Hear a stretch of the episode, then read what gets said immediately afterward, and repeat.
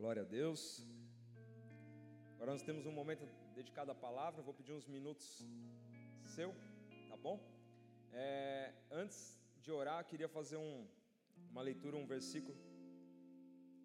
Mateus 28, não precisa abrir, tá? Esse não é o versículo, não é a palavra central. Mateus 28, a partir de 18, diz assim: Jesus, aproximando-se, falou-lhes, dizendo: Toda autoridade me foi dada no céu e na terra.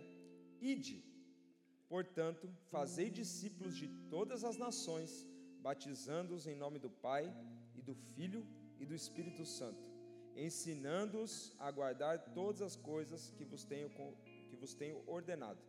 E eis que estou convosco todos os dias até a consumação do século. Feche seus olhos, vamos orar. Pai, em nome de Jesus.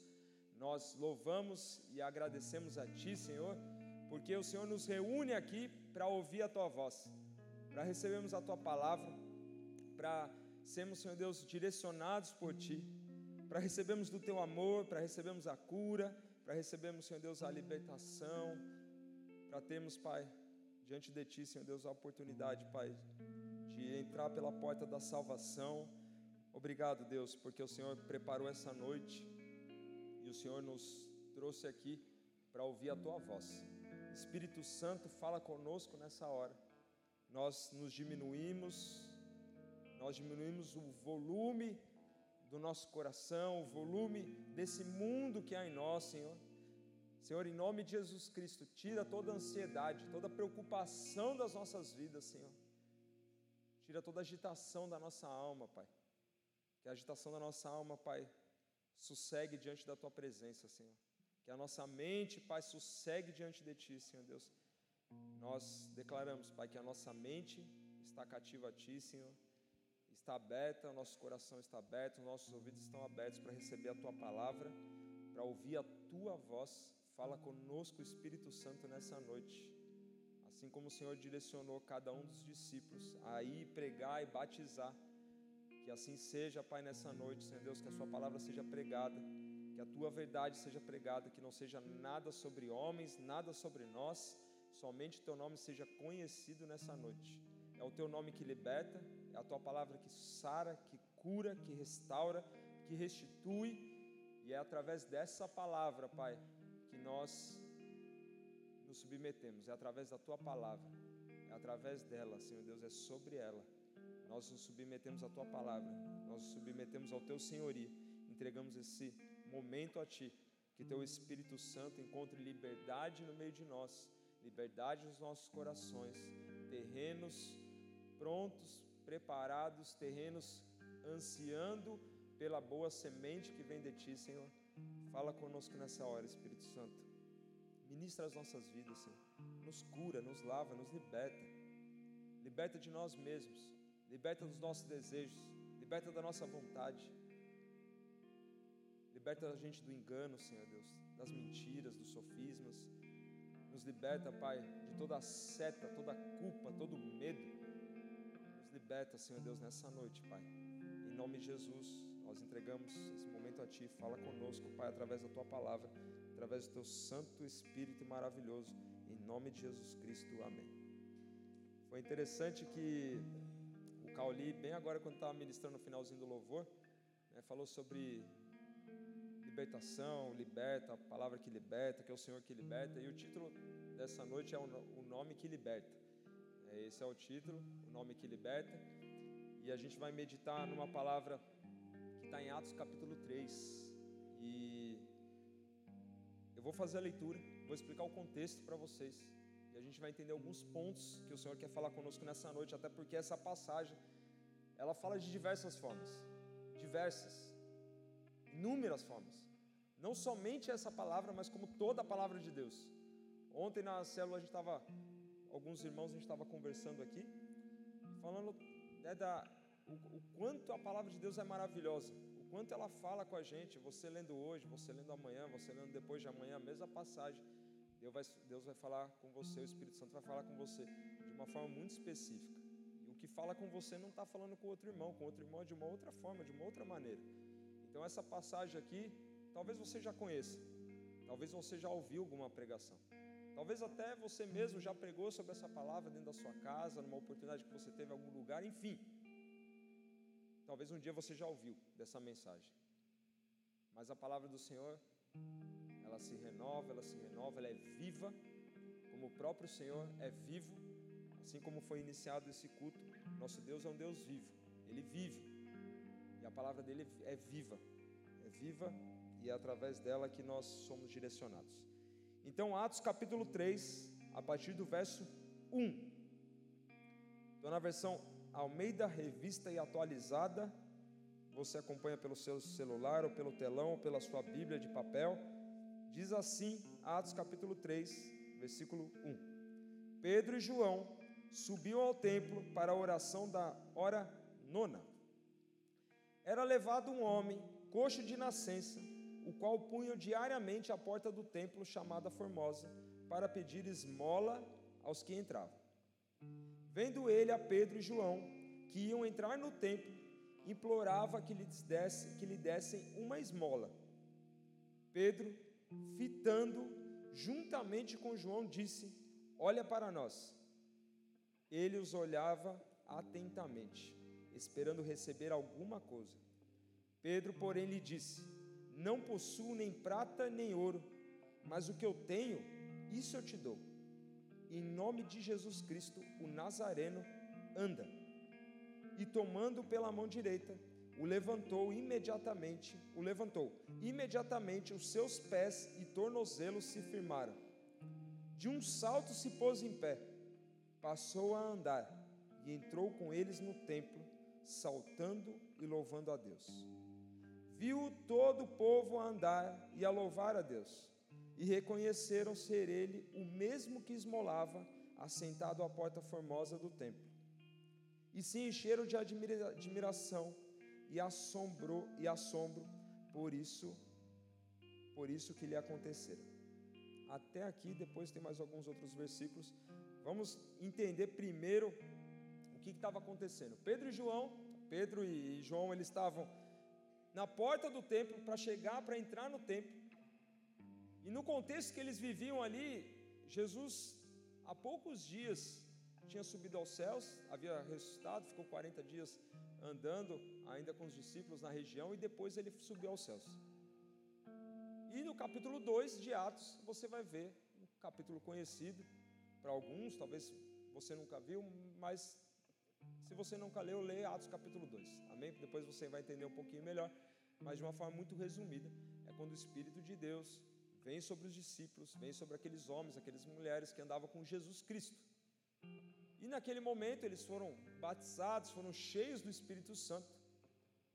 E entre esse momento que eles foram batizados, que o Espírito Santo veio sobre eles, encheu eles de poder, do poder do Senhor, do próprio Espírito de Deus. Entre esse evento até esse momento da cura desse coxo, 3 mil pessoas foram batizadas, 3 mil pessoas foram salvas. Se você procura lá em Atos capítulo 2, seguindo mais para o final do capítulo, você vai encontrar essa passagem. Fala justamente que 3 mil pessoas foram acrescentadas a um grupo que era a princípio de 120 pessoas. Então a gente está falando que já é um grupo que já tinha mais de 3.100 pessoas. E se você continua depois de Atos capítulo 3, Atos capítulo 4, a palavra fala que são acrescentados, já dá um total de 5 mil pessoas. Ou seja, o evangelho vai se expandir, as coisas vão se acontecer. E quando eu abri, antes de ler em Atos, abri lá em Mateus 28, Jesus ele deu uma ordenança para mim e para você. A partir do momento que você começa a caminhar com Cristo, há, um, há uma ordenança para nós. É a geração, como foi falado aqui durante o louvor, é a geração do ID, é a geração que vai pregar, que vai levar o Evangelho. E o Brasil ele tem um papel muito grande, um papel importante no mundo. É uma nação considerada o celeiro de missionários, uma nação que vai mandar e já manda, na verdade, muitos missionários pelo Brasil. Então, é papel meu, papel seu, ser missionário aonde nós estamos, onde nós somos plantados. E quando a gente leu lá em Mateus 28, Jesus ele falou assim para os discípulos: Olha, toda autoridade me foi dada no céu e na terra. Ou seja, não tenha medo. Ele tem autoridade no céu e ele tem autoridade na terra. E ele fala assim para os discípulos: Ide então, primeira coisa, vai. Fazeis discípulos. Segunda coisa, e depois os batiza. Então, Jesus já tinha dado uma ordenança, já tinha dado um direcionamento, é a famosa grande comissão, já tinha dado um, um direcionamento para os discípulos. Então, eles sabiam daquilo que eles tinham ouvido, eles tinham conhecimento. E quando eles são cheios do Espírito Santo, lá em Atos capítulo 2, a partir daquele momento, a igreja, ela começa a se formar. Ela cria um corpo, começa a criar uma estrutura, e é a partir daquele momento o evangelho começa a se espalhar pelo mundo, através de um grupo que inicialmente eram, eram 12 homens, depois era um grupo de 120 pessoas, depois já era um grupo mais de 3 mil pessoas, depois de mais 5 mil pessoas, e foi se expandindo cada vez mais, cada vez mais. E aí a gente chega em Atos capítulo 3, que é exatamente esse evento, esse fato. E a Bíblia mostra para mim e para você que Pedro e João, eles estavam então entrando na porta do templo. E o que mostra já inicialmente para a gente? Não era algo que eles faziam pontualmente, de vez em quando. Não, se você volta em Atos capítulo 2, versículo 46, a palavra fala que eles estavam constantemente no templo. Jesus ele estava constantemente. Ele estava ali para confrontar os religiosos, mas também para ensinar. E os discípulos, eles também estavam ali constantemente. Então, quando você vai lá em Atos 2,46, a palavra fala isso: que constantemente eles estavam ali ensinando, aprendendo, andando um do lado do outro, aprendendo um com o outro. Ou seja, Pedro e João, que são os dois principais personagens dessa passagem, eles estavam indo ali, mais uma vez, assim como eles faziam. Isso já serve para mim e para você, já uma pequena lição da importância da gente congregar. Não tem como a gente não congregar. Pode chegar um dia de talvez fechar as igrejas? Pode chegar, sim. Acontece em alguns outros países. Mas não é a condição agora. Amém? O fato é que nós temos as portas abertas. O fato é que existem as células que estão abertas. O fato é que existem inúmeros momentos, inúmeras situações para a gente poder se reunir. E Pedro e João eles justamente eles estão entrando, estão indo no templo adorar o Senhor. Ah, tem um momento da oração, a palavra fala que era na hora nona. A oração você conta a partir das 6 horas da manhã, 6 mais 9, 15, 3 horas da tarde. Então, 3 horas da tarde era o horário que eles estavam indo orar. Era exatamente esse horário. E aí, quando eles estão chegando diante do templo, eu nunca esqueço, uma vez os meus filhos, eu tenho dois meninos, Pedro e João. E aí, por conta dessa passagem, um dia a gente estava em casa, eu falei, vamos simular essa passagem aqui. Porque vocês são Pedro e João, né? Então facilita. E isso marcou muito, porque eles eram super pequenininhos. E quando Pedro e João eles chegam, ali estava um homem. E tem uma coisa depois que eu vou falar um pouquinho para frente que é bem interessante. Você vai falar, poxa, é verdade, como isso que não aconteceu antes? Pedro e João chegam e fala que o homem viu Pedro e João. Ele viu os dois de longe. Pedro e João já estavam ali, já, como eu falei, não era a primeira vez deles. Eles já iam ali com frequência. Eles já conheciam o lugar, aquele homem já tinha visto eles talvez alguma vez ou outra, mas aquele dia foi um dia especial. Aquele dia foi um dia diferente. Talvez seja o dia hoje da sua vida. Eu não estou falando que você é um coxo da questão física, talvez seja sim uma condição sua, um problema na perna. Mas aqui a gente vai olhar hoje pela perspectiva espiritual. Porque esse homem coxo, ele também representa, a, a condição dele era física, mas também poderia ser uma condição espiritual. E o que nós vivemos nos nossos dias hoje, muitas vezes o que esse mundo faz, a carga desse mundo, o peso desse mundo sobre as nossas vidas, faz com que talvez nós estejamos numa situação como desse homem. Ali há muito tempo, ali há muitos anos, paralisado, dependendo de alguém. O fato é que Pedro e João eles entram, eles entram, eles estão para entrar no templo. E aí, como eu falei, a necessidade da gente congregar. Não, não esqueça disso, querido. Congregar é importante. Congregar é necessário. Hebreus 10, 25 fala da importância da gente congregar. Tá bom? Hebreus 10, 25, marca aí, depois você vê a necessidade da gente congregar. A gente não deve se enganar. Falar, não, não precisa mais congregar, você não precisa andar mais junto com o rebanho. Poxa, se Jesus, a palavra fala que a ovelha que se perdeu, Ele foi atrás da ovelha que se perdeu, que estava solitária, para trazê-la para o rebanho. Se isso não é uma demonstração de importância, se isso não significa que é importante estarem todos juntos, não sei o que pode ser. Então Jesus ele já deixou um exemplo para mim e para você. Andar desgarrado, andar solitário, nós somos presas fáceis. Por quê? Talvez eu sofra com algum pecado, algum problema que só está em mim. É um negócio meu que eu escondo e não falo para ninguém. E quando você vai para Tiago, lá no capítulo 5, versículo 16, a palavra fala confessar o pecado uns aos outros para você, você ser curado. Então, se eu estou sozinho, como eu vou confessar meu pecado para uma outra pessoa? Para ser curado? Não tem como. Eu estou solitário, estou vulnerável. Então, a necessidade da gente congregar, seja numa célula, seja aqui dentro da igreja, mas a necessidade da gente estar junto.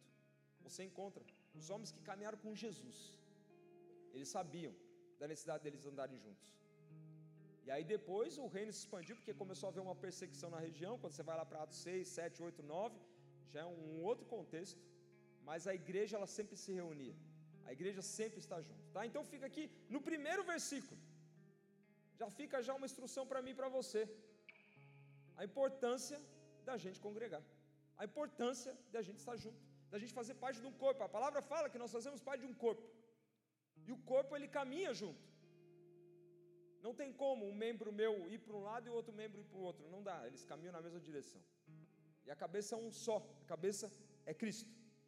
Então Pedro e João chegam ali e a palavra fala então que aquele homem olhou para eles. E aquele homem ele esperava o quê? Esmola. Ele tinha uma condição. Ele era coxo. O que, que é um coxo? Você, ter, você tem algumas explicações sobre isso. Primeira, alguém que era manco que tinha alguma enfermidade na perna que não fazia, fazia com que a pessoa não tinha movimento ou força na perna, ou até mesmo alguém que não tinha nascido talvez com um membro, um pé, um dedo faltando, alguma coisa assim. Então, isso era uma pessoa que era coxa, ele tinha uma enfermidade física.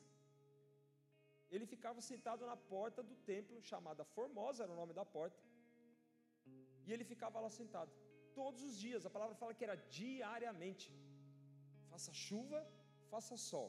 Ele era colocado lá diariamente. E ele olha para Pedro e para João. E a palavra fala que ele estava esperando a esmola. A condição dele era o que? Ele vivia para receber esmola.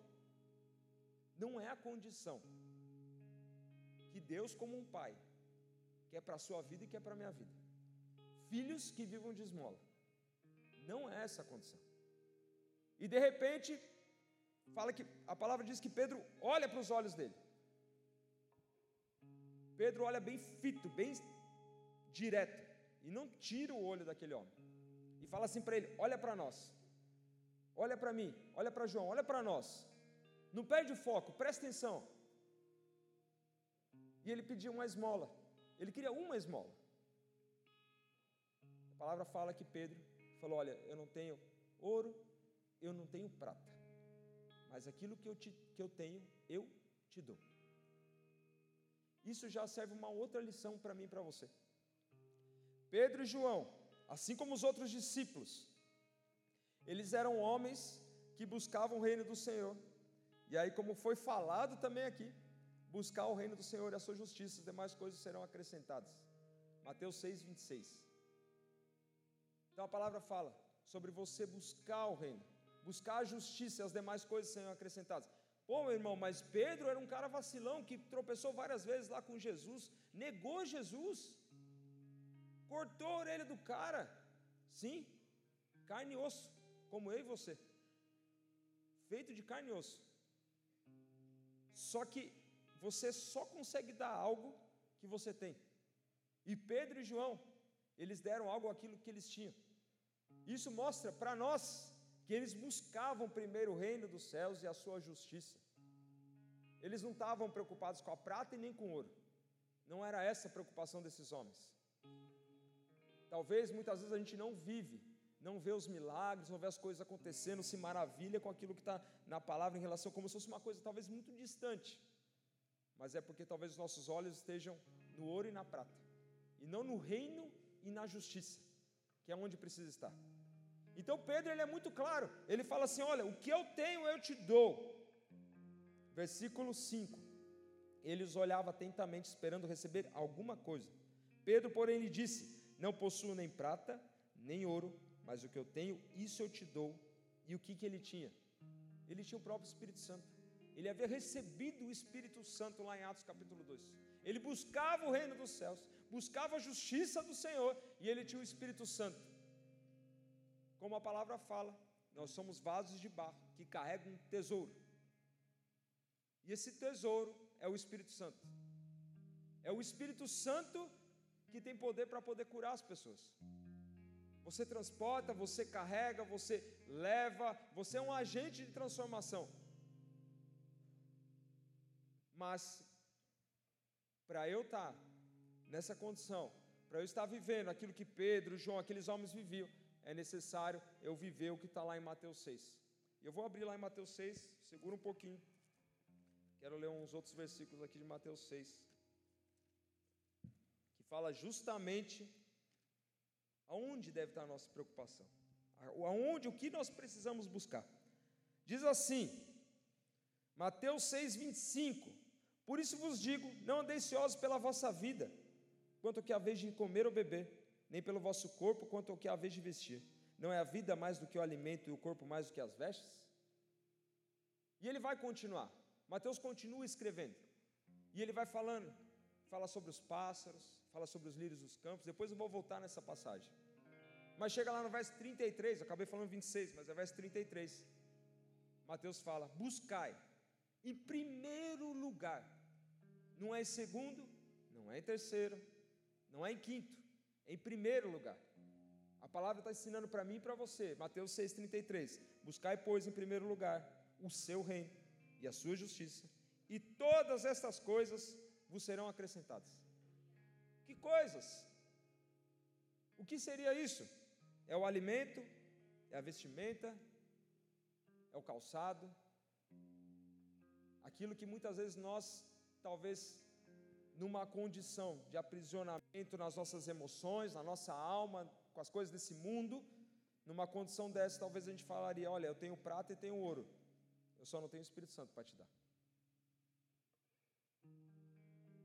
E o que o Senhor quer é que a gente, justamente, homens e mulheres, sejam conhecidos como aqueles que transportam, aqueles que transportam a presença do Senhor, aqueles que manifestam a presença do Senhor, ao ponto de falar: Olha, eu não tenho dinheiro, mas o que eu tenho eu te dou, levanta e anda, seja curado em nome de Jesus. O que o Senhor precisa é de uma boca que abre, é de uma vida que, que viva nele, é um ouvido sensível, um coração sensível à voz dele. E assim era Pedro e João. Então a palavra fala que nesse momento Pedro falou: Cara, eu não tenho nem ouro nem prata, ou seja, eu não tenho dinheiro, eu não tenho esmola, eu não vou te dar esmola. Você não vai ficar mais nessa condição de viver de esmola. O que eu tenho para te dar é muito melhor. E o que Cristo tem para dar para você, o que o Espírito Santo tem para dar para a sua vida, é muito mais do que a, muito mais melhor, é muito melhor grandiosamente melhor do que as esmolas desse mundo. Cristo tem cura para a sua vida. Cristo tem restauração para a sua família. Cristo tem libertação para a sua casa. Cristo tem, o Espírito dele tem, o Espírito Santo tem. E foi exatamente isso que Pedro fez. Falou, cara, o que eu tenho eu te dou. Em nome de Jesus Cristo, o Nazareno, anda. E a palavra fala que Pedro pegou ele pela mão direita, levantou ele. E a partir daquele momento, aquele homem começou a saltar, começou a andar, começou a correr, ficou alucinado. Alucinado com aquilo que o Espírito Santo fez na vida dele. E veja que interessante. Como eu falei, o Senhor ele busca corações disponíveis. Corações disponíveis. Jesus não estava mais aqui com eles. Eles estavam cumprindo uma ordenança do Senhor. Ide, prega a minha palavra, batiza-os em nome do Pai, do Filho e do Espírito Santo. Batiza, prega, cura. Eles estavam cumprindo uma ordenança do Senhor. Eles estavam cheios do Espírito de Deus. Isso não é algo que ficou preso lá em Atos, isso é algo que acontece hoje, pode acontecer através da sua vida e na sua vida. Mas basta a gente voltar lá para Mateus 6,33. Buscai, em primeiro lugar, o reino dos céus e a sua justiça. Ou seja, a prata e o ouro são importantes, fazem parte do nosso dia a dia, fazem e são necessários. Mas não deve ser a primeira busca, não deve ser onde a gente deve gastar a nossa maior energia a nossa maior energia, a nossa maior força, a capacidade que Deus colocou sobre a sua vida. Você deve direcionar em buscar primeiro o reino dele, buscar a direção dele, a direção para o seu negócio. Eu não estou falando que todos vão ser missionários, vou, vai todo mundo lá para a Austrália, vai para um Japão, não é isso. Não é isso, até como eu falei, a, a obra, o corpo, ele é formado por vários membros cada um com a sua função, mas até dentro do seu negócio. Por exemplo, você pode buscar o reino do Senhor e a justiça dele, buscar a direção dele para o seu negócio, do propósito do seu negócio. Por que, que o teu negócio existe? Para que, que ele serve? Vai transformar vidas, vai mudar histórias, vai mudar a nação, vai mudar o bairro, vai mudar aquilo que você está fazendo, vai alegrar corações, vai mudar histórias, vai. O que, que vai acontecer? Qual é o propósito? Busca no Senhor. Busca o primeiro reino dele. O reino do Senhor pode se estabelecer dentro da sua empresa. Não é algo distante, querido, é algo real, é algo vivo. E aí a palavra fala, lá no finalzinho do, do, do, do dessa passagem, no versículo 8, 9 e 10, fala que depois ele ter se colocado em pé, ele ter saído, ele saiu andando, pulando, alegre do coração. Ele vai direto para o templo, ele vai adorar o Senhor, e as pessoas começam a ficar assombradas. Não era esse homem? que ficou lá por anos sentado na porta? O que aconteceu? É ele mesmo. E testificaram sim, é ele. Ele foi curado. Ele foi liberto. Ele foi sarado. Ele não vive mais nessa condição. E esse homem, queridos, a palavra fala que ele tinha mais de 40 anos. Ele era um coxo de nascença. Ele não, era um, ele não se tornou coxo depois de um certo tempo da vida dele. Ele era coxo de nascença. Ele nasceu com aquela enfermidade. Isso mostra para mim e para você, mostra para o mundo que não tem impossíveis para Deus. Se são 40 anos, se, se é um ano, se é 50 anos, se são 10 anos, não há impossíveis para o Senhor. Não há impossíveis e não há nada que não possa acontecer diante da presença do Espírito Santo. E foi exatamente isso que aconteceu. E no resumo, esse homem foi liberto, esse homem foi curado, ele foi sarado a condição dele mudou. Imagina uma pessoa, 40 anos, a palavra fala que ele tinha mais de 40 anos, mas eu estou arredondando aqui para a gente não saber se é 42, 43, enfim, 40 anos no mínimo, sentado todos os dias. Situação de coxo. O coxo era aquele que dependia de alguém, alguém tinha que levar ele, alguém tinha que conduzir esse homem. Esse homem não ia para lá sozinho. A palavra fala justamente para mim e para você. Versículo 2: Era levado um homem, ou seja, ele não ia sozinho, não era com as próprias forças do braço, de alguma outra forma ia se arrastando, não, ele era levado, alguém conduzia ele, ou seja, ele dependia das pessoas, das condições, se estivesse fazendo chuva ou sol, ele precisava estar lá porque ele dependia daquela esmola. Então talvez aquela pessoa que levava ele todo dia não poderia levar todo dia. E ele dependia de outra. Ou seja, era uma pessoa conduzida por alguém, conduzida por algo. E quando a gente traz isso para a nossa vida espiritual, para o nosso coração, para a nossa caminhada com Cristo, fica uma pergunta para mim e para você: o que ou quem tem conduzido as nossas vidas? Nós temos sido conduzidos por pessoas, ou seja, no sentido de eu estou dependendo daquela pessoa para poder me mover. Eu estou dependendo de algo. Eu estou sendo conduzido pelas minhas emoções. Estou sendo conduzido pelas circunstâncias. O coxo, quando a gente aplica na nossa vida espiritual, é alguém que é conduzido por algo. A nossa vida espiritual tem sido conduzido pelo quê? Ou por quem?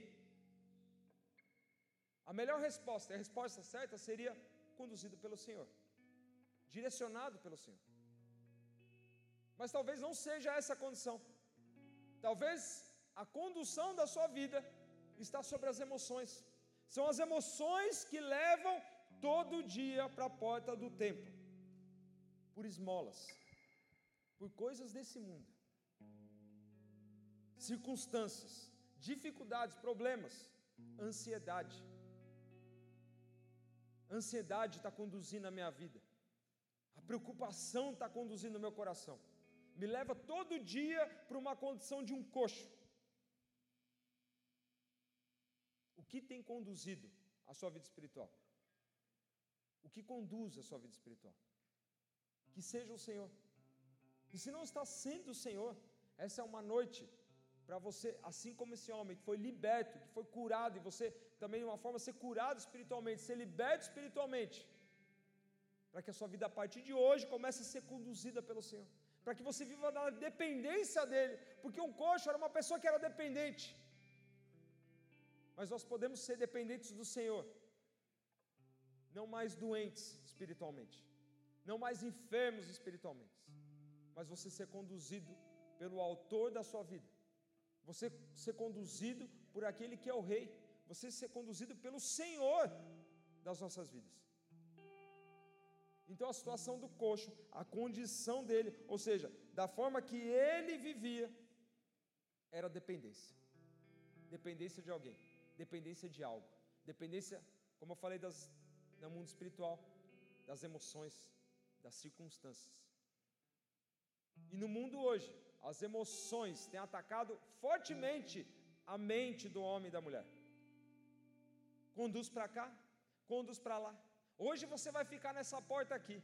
Amanhã você vai ficar na outra porta lá.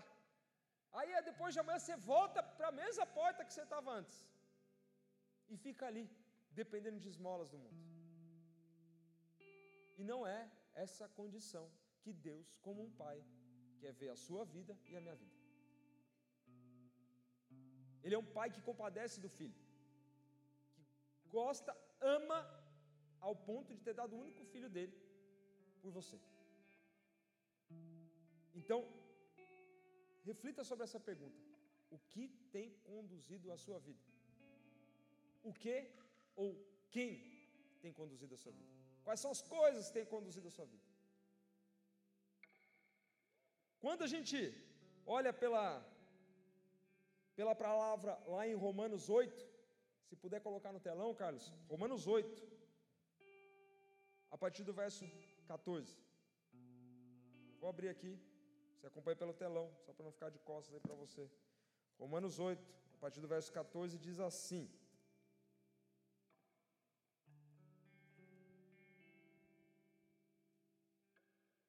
Pois todos os que são guiados pelo Espírito de Deus são filhos de Deus.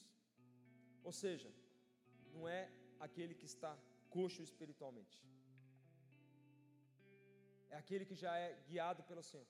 É aquele que rendeu sua vida ao Senhor. Aquele que está buscando o Senhor. Que está buscando conhecer o coração do Senhor. Buscando conhecer a vontade do Senhor.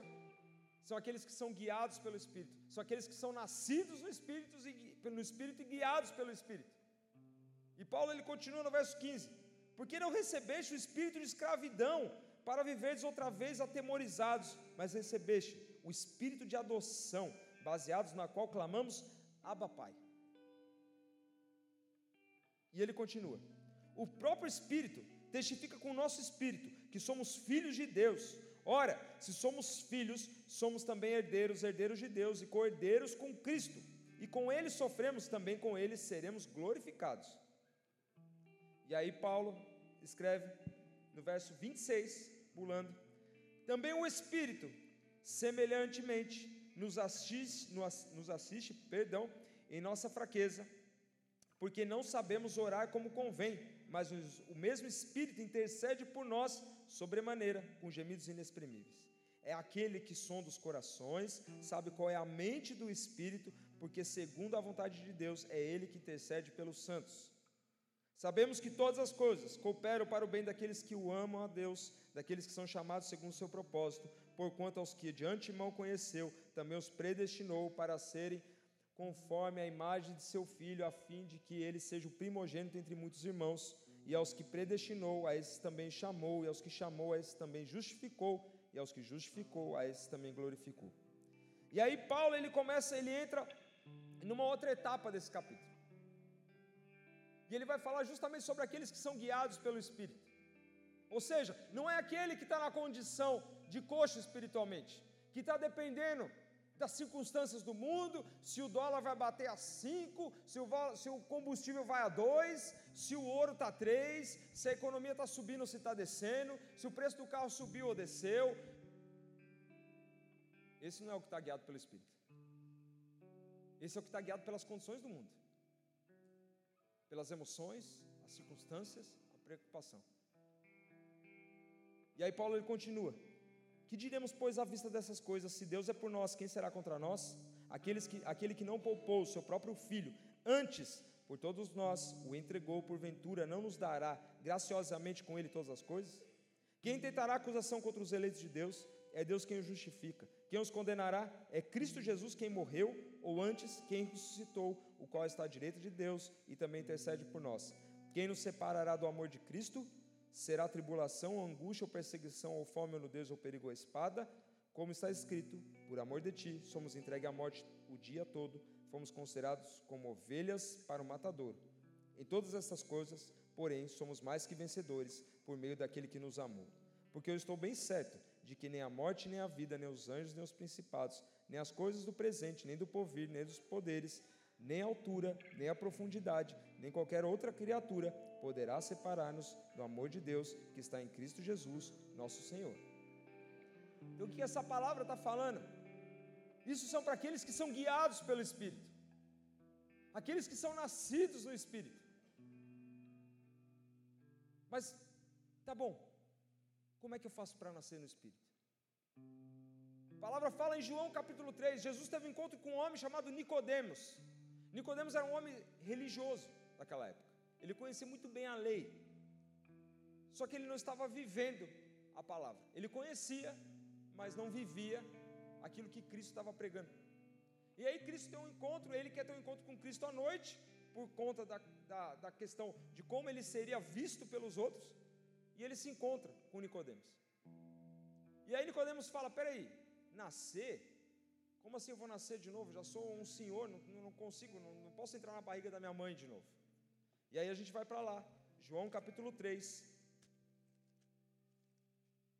João 3, a partir do verso 1. A partir do verso 3. A isto respondeu Jesus: Em verdade, em verdade te digo, que se alguém não nascer de novo, não pode ver o reino de Deus.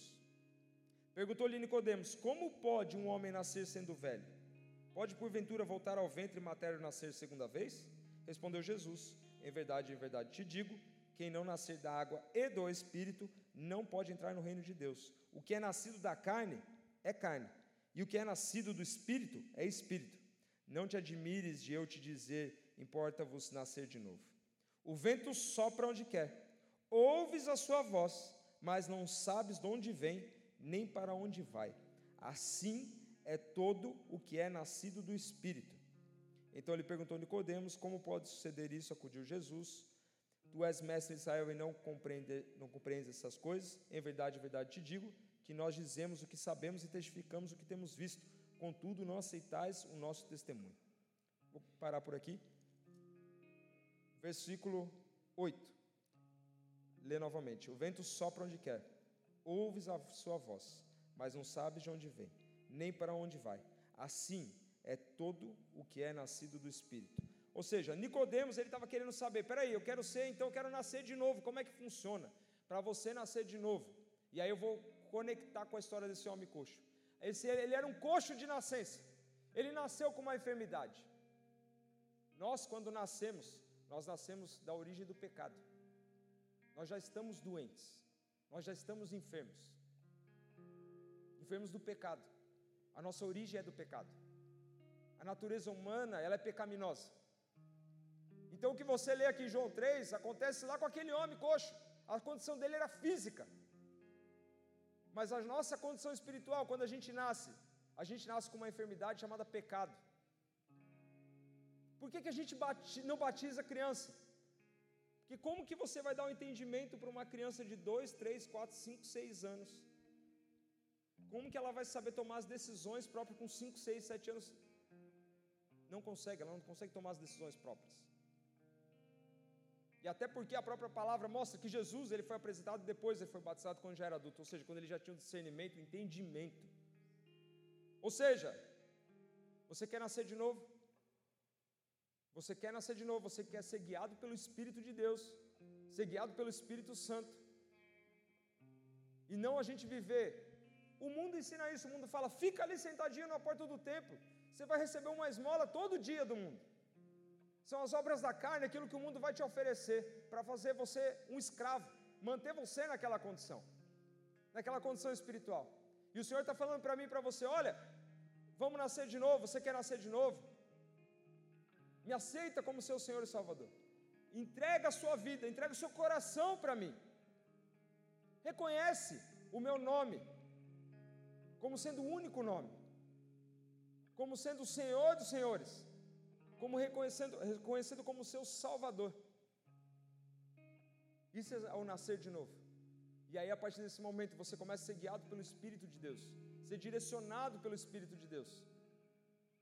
Você não vai precisar, como Nicodemos falou, eu vou ter que voltar para a barriga da minha mãe. Jesus falou: não, não é isso. Não é isso. É um novo homem. É um homem que é sensível à voz do Senhor, que é direcionado pelo Espírito de Deus. Então, ou seja, nós nascemos com a natureza pecaminosa. A gente precisa nascer de novo. E a gente nasce de novo quando você vai lá para o batismo, quando você aceita Jesus, quando você vai para o batismo. É um ato simbólico que nós fazemos, mostrando que o velho homem está morrendo e está nascendo um novo homem. Você está simbolizando isso diante da, da comunidade. Isso é o nascer de novo. Ou seja, a condição que aquele coxo vivia. Um coxo de nascença que tinha as limitações, é a nossa condição espiritual. Nós nascemos da natureza do pecado e a gente precisa nascer de novo. É necessário nascer de novo para que a gente seja guiado pelo Espírito de Deus. E agora uma curiosidade. Olha que interessante, esse homem, ele, como eu falei, ele tinha mais de 40 anos. Se você vai lá em Atos capítulo 4, vai falar sobre isso. Porque Pedro e João ele falam, esse homem ele tinha mais de 40 anos. Mais de 40 anos que ele vivia nessa condição, ele nasceu desse jeito. Bom, peraí, se ele tinha mais de 40 anos, vamos arredondar aqui para 40 para facilitar a nossa conta. Jesus morreu com 33 anos. Ou seja, esse homem era sete anos mais velho que Jesus, de seis a sete anos. E ele, a palavra fala que ele ficava na porta do templo diariamente. Diariamente. E a palavra fala para mim e para você. Se a gente vai lá em Mateus, Mateus 21, 14, por exemplo, fala que Jesus curou coxo no templo.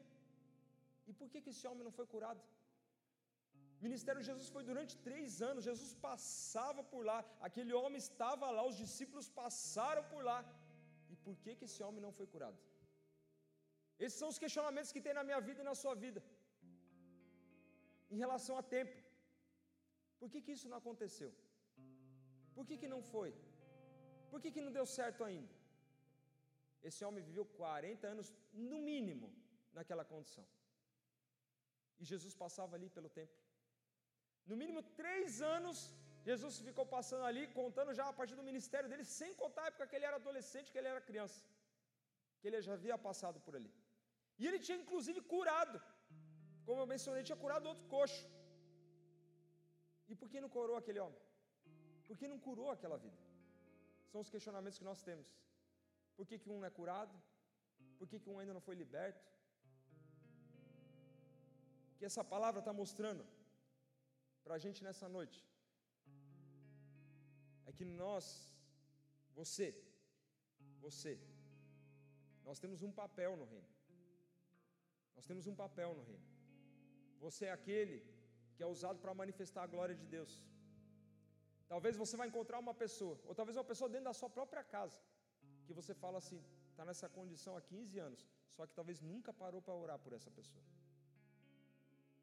E Jesus está falando, querido, é com você, é você, é você. Eu posso vir aqui fazer assim, ó. Uma palavra só muda a condição. Mas meu reino, a minha glória precisa ser manifesto. O testemunho precisa ser conhecido. Para que outras vidas, outras vidas olhem e falem: o que aconteceu naquela vida? O que foi transformado? E às vezes a gente cai nesses questionamentos, porque isso acontece. Por que está demorando? Por que tanto tempo? Por que, que não aconteceu? Um foi curado, outro foi liberto. Peraí, mas do meu lado, na minha casa, no meu trabalho, na minha família, não aconteceu. Talvez Jesus só está esperando você dobrar o seu joelho, orar, buscar e você ser o canal, assim como Pedro e João foram. Pedro e João foram o canal na vida daquele homem. Jesus poderia ter curado ele? Sim, poderia. Mas não era esse o propósito do Senhor. O propósito do Senhor, Pedro e João seriam usados. Aquele homem seria transformado. O nome dele seria conhecido. A igreja avançaria. Aquele homem iria viver uma experiência sobrenatural. E talvez seja isso que o Senhor quer fazer na sua vida. Dentro da sua casa, no seu trabalho. Você ser esse instrumento do Senhor. É um joelho dobrado, é uma constância na oração, é um jejum que você começa, é você transportar a luz de Cristo nesse mundo. O Senhor não quer os filhos, o Senhor não quer a humanidade vivendo de esmolas. A palavra fala que nós somos feitos à imagem e à semelhança dele. Sinceramente, você acha que Cristo se alegra de ver crianças passando fome? Você acha que Cristo se alegra em ver acontecendo as atrocidades inúmeras nesse mundo? Se Ele fez a imagem e a semelhança dele? Se toda a vida que Ele colocou aqui nessa terra foi para um propósito, você acha que Ele se alegra? Você acha que é propósito de Deus uma pessoa ser criada, nascida, simplesmente para ir para o inferno? Não faz sentido, não combina. Quando a palavra fala em 1 João, com Deus que é conhecido como o amor não combina com um Deus que é conhecido como um, um pai, e é um pai. Então, esmolas. Essa esmola que ele dependia diariamente. A palavra fala que ele ficava ali. É agora, eu vou receber a esmola de Pedro e João. É o que eu preciso. A esmola, querido, era a condição, era o meio para manter ele ali. O mundo oferece várias esmolas para mim e para você durante o dia. Gálatas 5 fala das obras da carne. Essas obras da carne, elas podem ser consideradas esmolas desse mundo. Para prender a gente naquela condição. Não, está tudo ótimo. Está tudo certo. Eu vou ler lá Gálatas 5. Não precisa abrir. Gálatas 5.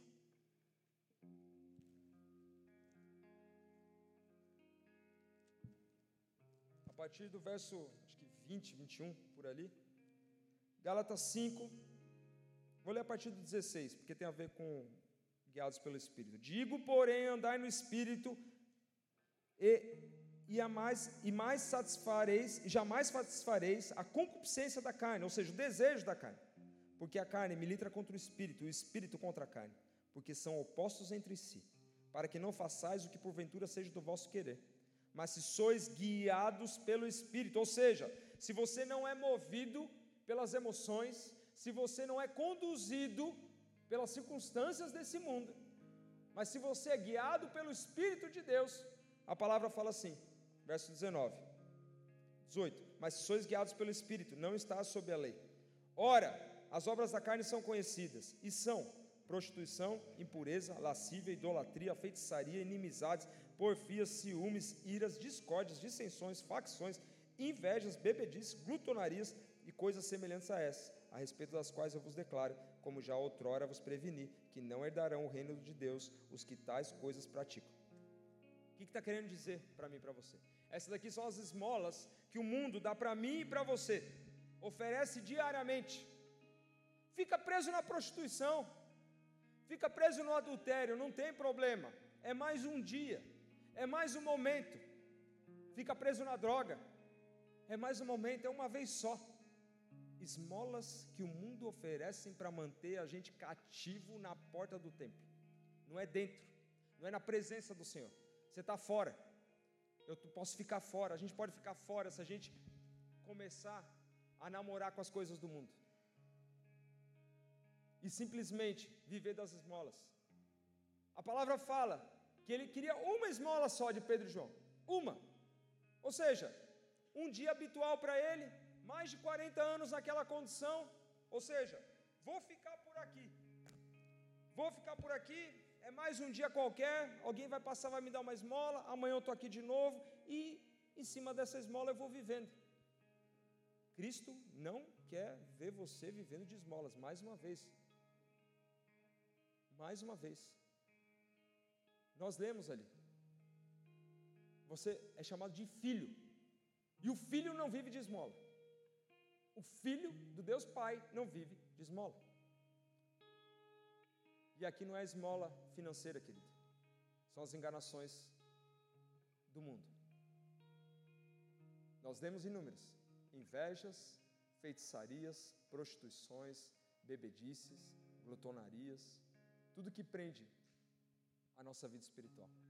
Tudo que faz a nossa vida espiritual ser um coxo espiritual, preso na condição. É um meio que o mundo faz. Fica aí, permanece aí. Não está bom para a sua carne? Continua desse jeito. Não precisa sair. E o Senhor está falando, não é isso que eu tenho para você. E aí Gálatas 5:22, versículo conhecido. Mas o fruto do espírito é. Isso é o que Deus tem para a sua vida. Isso é o que o Senhor tem para a sua vida: amor, alegria, paz, longanimidade, benignidade, bondade, fidelidade, mansidão, domínio próprio. E Paulo escreve: contra essas coisas não há lei. E os que são de Cristo Jesus crucificaram a carne com as suas paixões e concupiscências, ou seja, com seus desejos. Se vivemos no Espírito, andei também no Espírito. Não nos deixemos possuir de vanglória, provocando uns aos outros, tendo inveja uns dos outros. Esmolas. A condição que prendia aquele homem. Tem algo que está prendendo a nossa vida espiritual? A gente está vivendo de esmolas desse mundo, do que o mundo oferece, sendo que você tem um banquete na presença do Senhor você tem o amor, você tem a alegria, você tem a paz, você tem o domínio próprio, você tem a mansidão, está disponível para você. Enquanto isso, estou lá, vivendo de esmolas. É prostituição, é adultério, é bebedice, é glutonaria. Enquanto isso, continuo sentado na porta do templo. Passa ano, ano, ano, ano e ano, foram 40 anos. Você não nasceu para isso.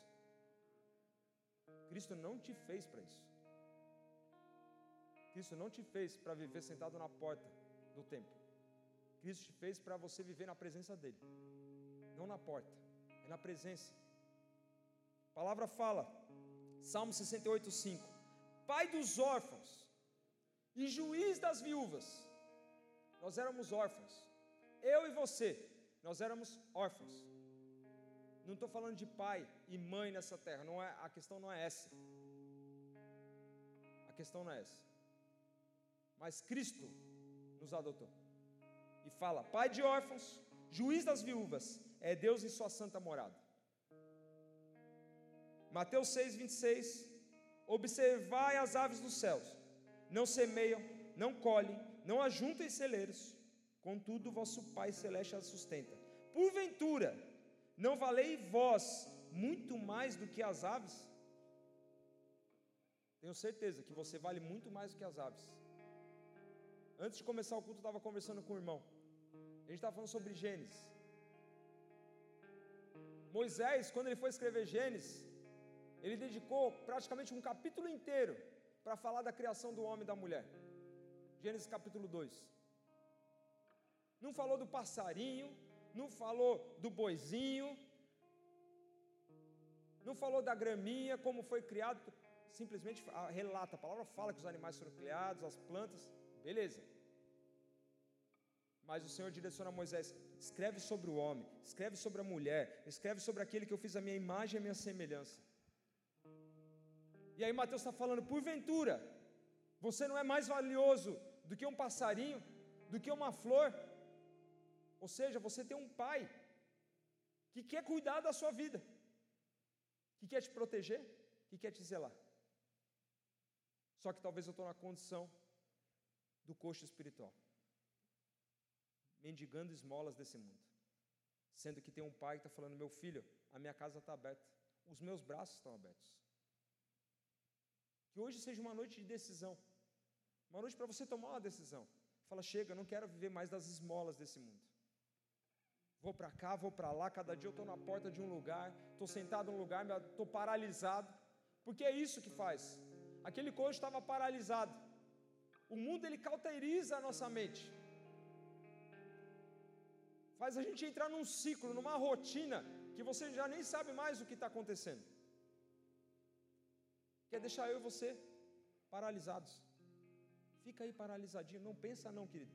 Fica paralisado aí, tá tudo certo. Você depende disso daqui. Você depende das esmolas do mundo. Se você sair daqui, que vai ser de ti? Saia dessa condição. Saia dessa condição. Cristo tem muito mais para você. Cristo tem a vida eterna. Vida eterna não se compara com esmola nenhum desse mundo. Seja uma esmola da moedinha, a esmola do adultério, da prostituição, da droga, até a maior, pode chegar um carro forte na sua frente. Falar, você troca a sua salvação, a eternidade, por esse carro forte aqui? Ainda não é nada diante da vida eterna que o Senhor te proporciona. E seguindo para o final. A palavra fala então que aquele homem não recebeu aquilo que ele queria, que era o desejo dele. O desejo dele era a esmola, a moeda, a, a moeda de troca daquela época. Não era isso que ele, que ele recebeu. Ele recebeu a transformação, ele recebeu a cura, ele foi liberto daquela condição. E é o que Cristo quer fazer na sua vida. Eu não sei, eu não conheço todas as vidas aqui. Não sei dizer o que passa na sua vida. O Senhor sabe, o Espírito dele sabe. Ele sabe se há algo necessário na sua vida, alguma área que precisa você viver essa libertação. E o nome do Senhor é o nome que liberta. Não é o nome do fulano, não é o nome do ciclano, não é o livro XYZ. O que liberta as nossas vidas, o que liberta as áreas da nossa vida, é o nome do Senhor Jesus. Porque quando você vai depois, lá em Atos capítulo 4, o pessoal começa, eles prendem Pedro e João e fala assim: que autoridade, como que vocês fizeram isso? Ele fala: nós fizemos em nome do Senhor, nós fizemos em nome do Senhor Jesus. Esse é o nome que liberta, esse é o nome que cura. Tem alguma coisa difícil na sua vida? Tem uma situação impossível na sua vida? Tem algo espiritualmente que você precisa, que as correntes precisam ser quebradas? Existe algo? Algo está te conduzindo que não é o Senhor? Cristo ele pode te libertar. Cristo não quer ver os filhos dele aprisionados. Em prisões. Quais são as prisões que nós estamos vivendo? Qual é a prisão na sua vida? Aquele homem estava ali, parecia ser um homem livre, porque ele estava para lado de fora, não tinha nada que prendia ele, mas a condição física o prendia. Talvez seja uma condição emocional, talvez seja uma condição espiritual, ou até mesmo uma condição física, que seja hoje a sua prisão. Mas Cristo quer te libertar, Ele quer trazer você para fora, Ele quer fazer assim como Pedro e João: anda, levanta, sai dessa condição. Foi pelo poder de Pedro e João? Não, eles eram os instrumentos, eles eram os disponíveis do Senhor. Que quem fez foi o Espírito Santo. É o mesmo que age hoje. Essa história não é o que aconteceu lá atrás e parou lá. Isso é possível hoje, vai ser possível amanhã e vai ser depois, depois de amanhã e assim vai. O Espírito Santo continua operando, o Espírito Santo continua libertando, o Espírito Santo continua sarando. Está buscando os corações disponíveis para serem instrumentos. Está procurando os corações que estão machucados, as vidas que estão aprisionadas. Há um nome só que liberta: é o nome de Jesus. Somente esse nome liberta. Somente esse nome dá acesso à mesa com o Pai. Somente esse nome dá acesso a você ser chamado de filho de Deus. Se o louvor puder subir. E aí a palavra fala que lá no finalzinho, esse homem se colocou em pé. E Pedro pegou ele pela mão direita. Tem uma passagem que fala, Isaías, Isaías capítulo 41. Vou abrir aqui, não precisa abrir. Isaías 41, 13, versículo conhecido.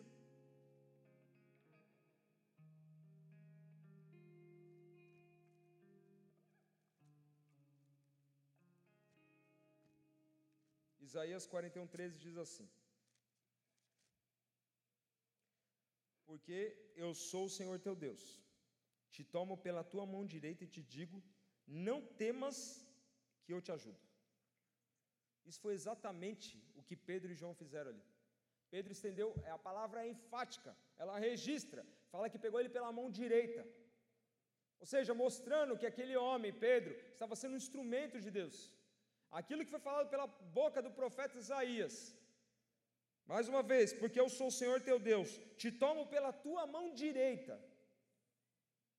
Foi o que aconteceu com aquele homem.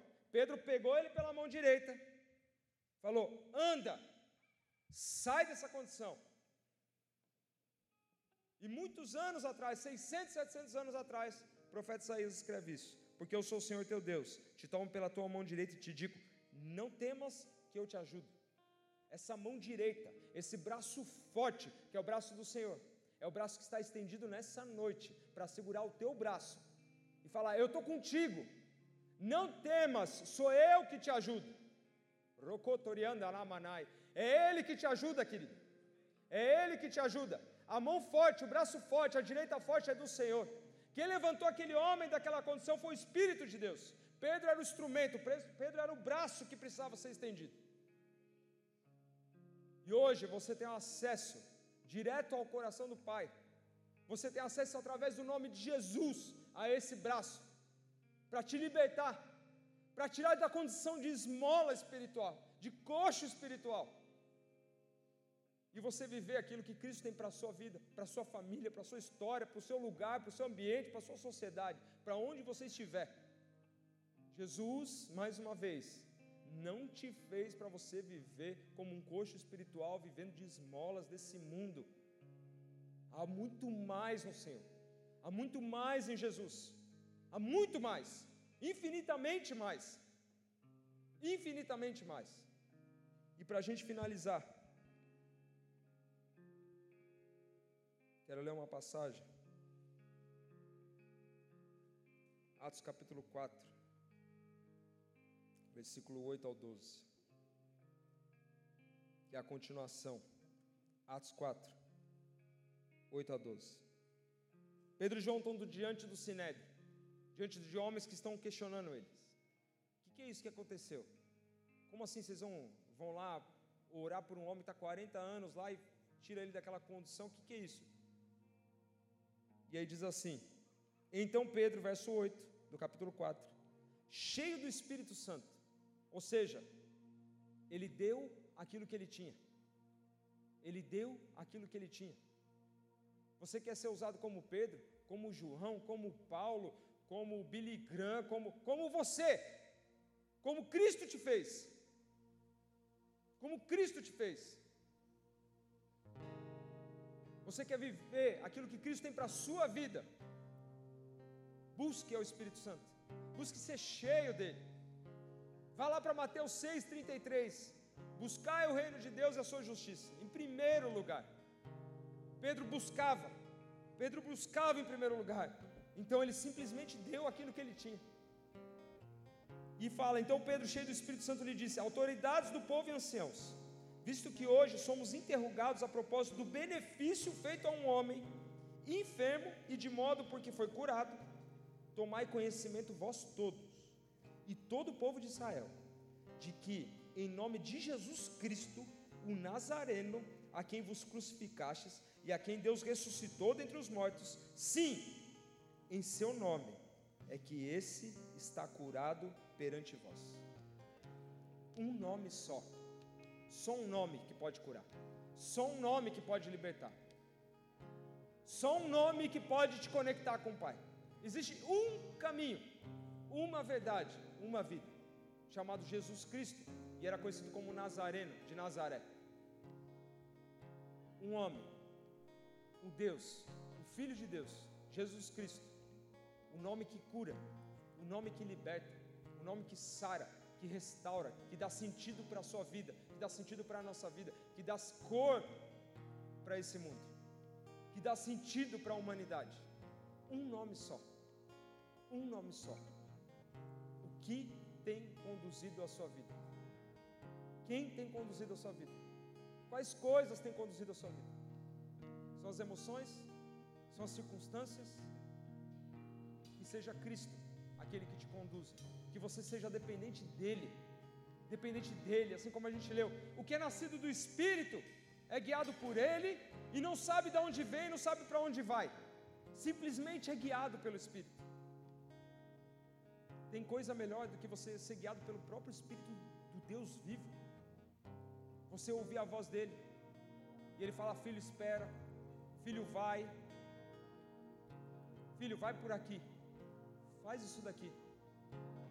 Você ouvir a voz falando: Filho, eu te amo, filho, eu estou com você, filho, você não está sozinho.